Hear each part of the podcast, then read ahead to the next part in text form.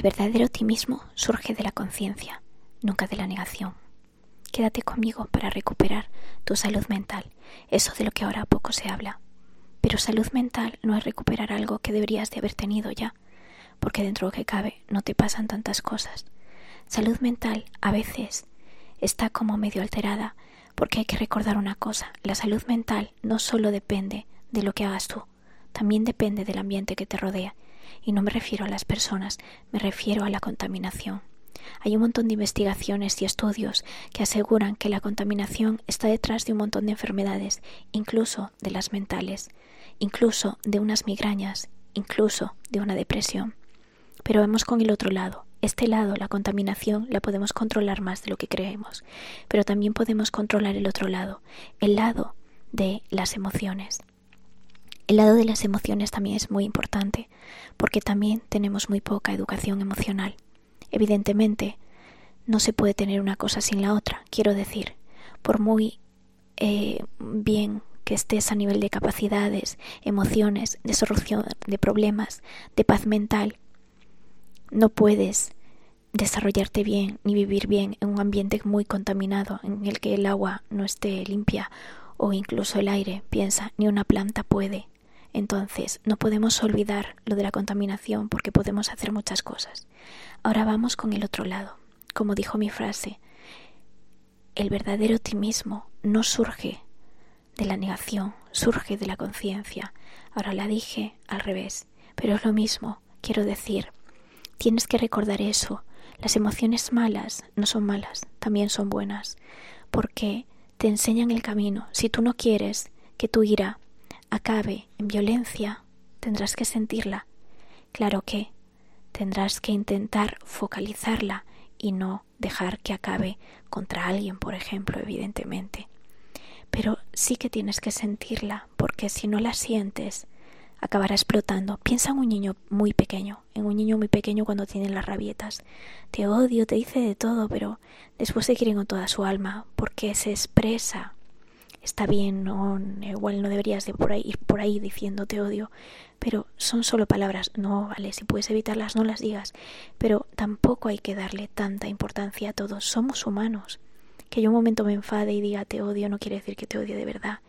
Como dice otra de las frases de mi libro es, no es lo que haces, es desde dónde, es desde dónde. Yo te puedo llamar cualquier cosa, idiota, pero sabes que si te lo llamo desde un lugar en el que no, no pienso eso, aunque eso, aunque te diga en un momento dado te odio porque mi cerebro está secuestrado por, por el mal humor, porque ya sabes que hay estudios sobre eso, que realmente te, el cerebro pues hay un secuestro emocional en ese momento y no eres muy consciente de lo que dices.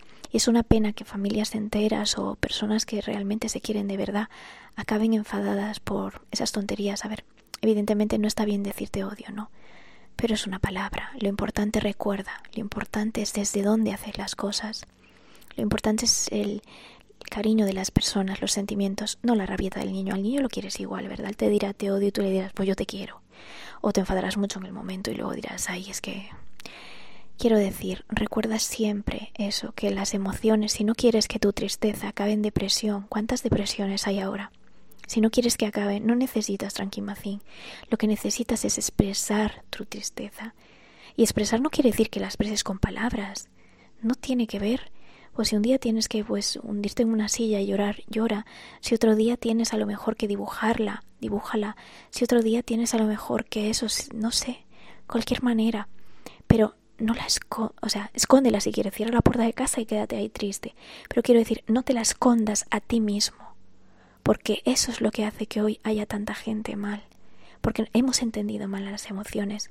Las emociones son nuestra brújula, nos indica el camino. Una emoción mala no es mala, te está diciendo, eh, aquí pasa algo. ¿Por qué crees que el cuerpo tiene la capacidad de llorar? Porque a veces la emoción es tan intensa que el cuerpo solo puede dejarla expresarse. Y hay lágrimas de alegría y hay lágrimas de dolor. Pero dentro de que cabe, todas son lágrimas. ¿Por qué dices que las de dolor son malas? Es una expresión para que eso, para que tu cerebro no acabe colapsando. Así que dejemos de negar o dejemos de eso, de pensar que el optimismo tiene que ver con la negación, porque no lo tiene. Si este tema te gusta, te recomiendo que escuches enfocando, porque hablo mucho de eso, de la negatividad y esas cosas. Todas las cosas que hago aquí no son por mí, son porque realmente quiero ayudar a las personas. Y dirás, pero si tú estás enfermísima, pues sí, estoy enfermísima. Y resulta que estoy enfermísima por la contaminación. Yo desde pequeña pues estuve en un ambiente muy contaminado sin saberlo. Después como siempre estaba enferma me daban muchos antibióticos, casi una vez al mes estaba enferma. Y después un montón de cosas que unas encima de otras sin ser la culpa de nadie, estoy convencida que es lo que ha desarrollado en mí más de una enfermedad rara. Así que, te lo vuelvo a decir, ¿por qué estoy aquí? Porque no sé cómo sobreviviría a todo lo que hace mi cuerpo si no tuviera eso, un poco de inteligencia emocional, educación emocional, no sé cómo llamarla, pero sobrevivo gracias a que no escondo las emociones que los demás consideran malas. Bueno, a veces las escondo, cierro la puerta y las tengo en mi casa, pero porque yo quiero estar así. Pero quiero decir que no me las escondo de mí. Y, y eso, al final si lo pensamos un poco, también tenemos que ser conscientes de, de todo en general.